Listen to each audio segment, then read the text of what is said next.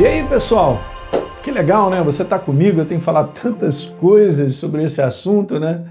E às vezes eu vou ultrapassando e falando, tenho um pouquinho mais adiante que eu vou falar algo, aí eu já trago para cá, não tem problema, né? Mas é, esse é o meu desejo, poder te ensinar um pouquinho, para que você aprenda a viver pelo seu homem interior vivo, teu espírito vivo. Né? Isso a gente ainda vai falar sobre essa transformação mais à frente.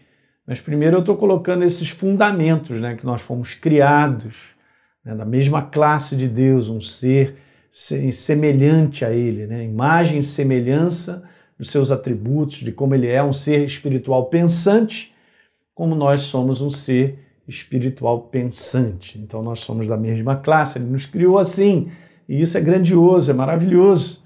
Nós meditarmos e pensarmos sobre isso, né? No de hoje, muito mais, porque nós somos vivos, né? Essa obra da cruz do Calvário transformou o homem interior para um homem interior vivo. Então, eu quero te mostrar algumas coisas que vai contribuir para te ajudar a enxergar.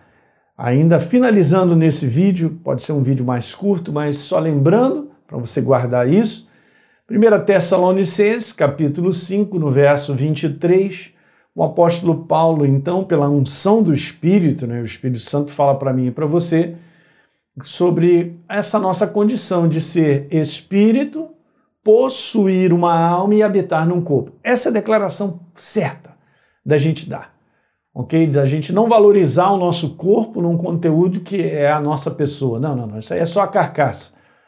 Mas nós somos um ser espiritual vivo, possuímos uma mentalidade, é um ser pensante, como eu te falei, e habita num corpo.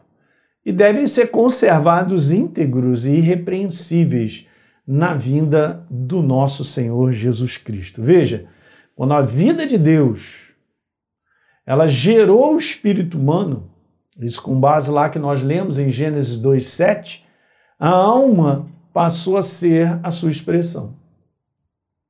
Então, através da minha alma, eu expresso o meu ser um ser espiritual vivo que eu sou, ou ser espiritual morto, né? Porque não tem nada a ver, uma, quando Deus cria um ser espiritual, a terminologia que a gente diz que é um ser espiritual morto é porque não tem a natureza de Deus. É o homem depois da queda que precisa passar pela porta chamada Jesus, o Rei da Glória. Mais para frente eu vou explicar então, essa baita da importância. Quando ele diz eu vim para que tenham vida e a tenham em abundância, ele está falando da natureza dele, a vida zoe, vida dele, voltar a participar da minha natureza. Meu Deus. E aí nós nos tornamos filhos do Deus Altíssimo, né? O mesmo DNA, ele está em mim, que coisa maravilhosa. Então, somos espírito, lembra? Eu terminei o vídeo falando isso. Nós possuímos uma alma, uma psique e habitamos num corpo. Essa é a maneira boa da gente entender e nos posicionar dessa maneira. Em outras palavras, eu quero te falar, nós somos um ser espiritual que, gente, pensante. Tá bom? Guarde sempre isso. E às vezes dá essa noção de dizer, ah, eu sou espírito, alma e corpo, como se isso tudo fosse separado. Não, o meu ser espiritual, ele é pensante, por isso ele se expressa. Ele é um ser pensante falante. Claro, eu falo aquilo que está no meu pensamento. Eu formulei uma frase, veio, e a gente abre a nossa boca. Um ser pensante é um ser falante, assim como Deus. Tá bom? Então guarde, porque isso é muito legal. Você é um ser espiritual pensante, habita num corpo. E as faculdades dessa mentalidade são tudo isso aí, né? É a memória, a vontade, um entendimento, o intelecto, o raciocínio, fazem parte dessa composição dentro dessa psique. Tá bom? Então, somos um ser espiritual pensante que sente e se expressa através do corpo. Guardou isso aí? Um ser espiritual pensante que sente. É isso aí. E se expressa através do corpo. Aí, eu quero trazer agora umas imagens para te mostrar algo. Eu fico falando assim, meu Deus, como é que eu posso explicar isso? Porque eu também fiquei procurando ter esse entendimento. E há muitos anos atrás eu li uh, um livro que eu não me lembro mais agora, dando essa, esse exemplo, mas só escrito. Então eu procurei uma imagem para poder encaixar isso e você poder pegar essas explicações finais que eu vou dar nesse videozinho mais curto, mas só para guardar. Eu queria que você guardasse isso. Olha só, vamos olhar isso aí, que daqui a pouco isso aqui vai virar peça de relíquia, né, cara? Agora é tudo LED, né, cara? Não tem mais esse negócio aí. Está acabando, né? Tipo uma lâmpada elétrica, né? Daquele tempo, a lâmpada com o seu bulbo, na é verdade, tem o filamento e tem a luz gerada por esse filamento que fica incandescente, não é? E a gente sabe das várias intensidades, 40 watts, 60, 100, 150, ok? Então, legal. Preste bem atenção nisso para eu te dizer algumas coisas para a gente encaixar um ser espiritual, alma e corpo dentro desse conteúdo, desse exemplo da lâmpada. Quer ver? Então vou colocar essa primeira aí, ó.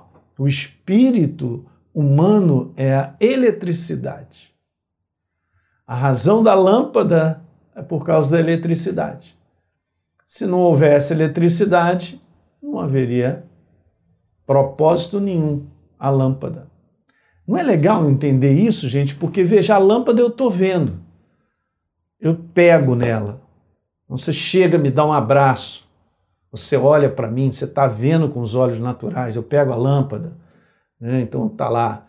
Aí daqui a pouco você vai tirar, tá quente o negócio, vamos esperar ainda e tal.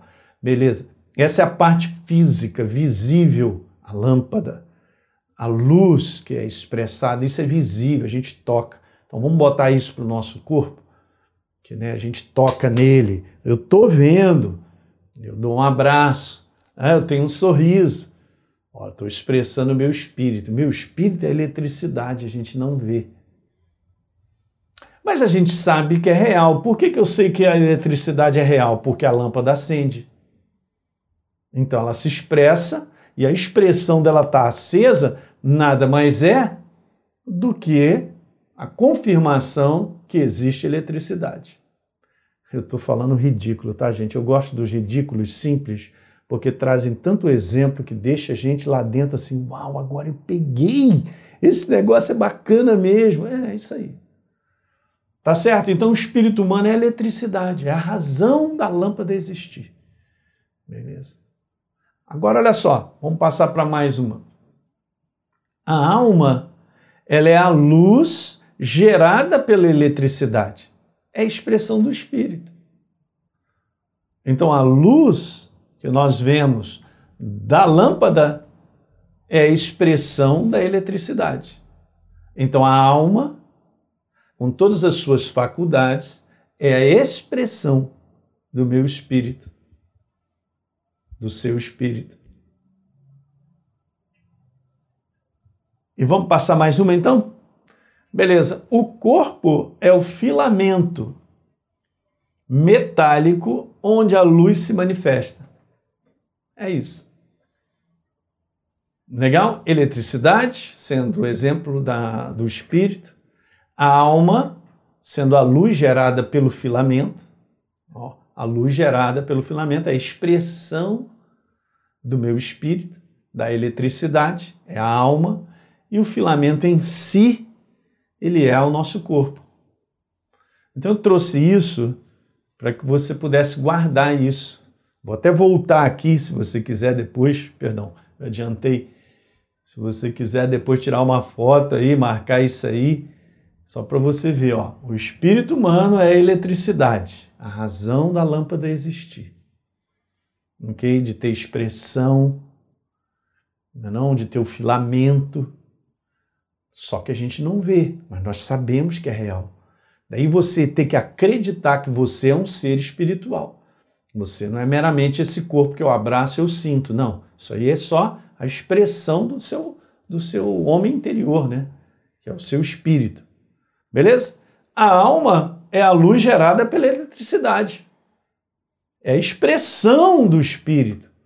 A luz é expressão da eletricidade. Então a alma é a expressão do ser espiritual. E o filamento é onde a luz, né, o filamento, é onde a luz se manifesta. Guardou? Ficou claro isso? Espírito, alma e corpo. E em cima disso a gente vai continuar. Eu vou passar para uma outra parte para te ajudar a você entender. Legal, gente? Esse vídeo é mais curto aí, mas fica com ele para você meditar, tá bom? Então, compartilhe aí com seus amigos, aqueles que precisam, né?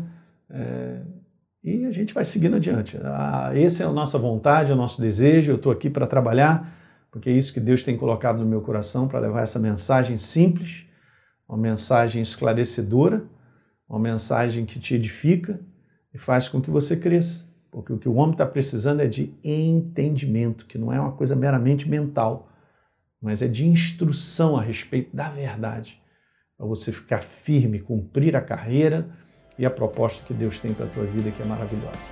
Tá bom? Um grande abraço para vocês e a gente se vê no próximo vídeo.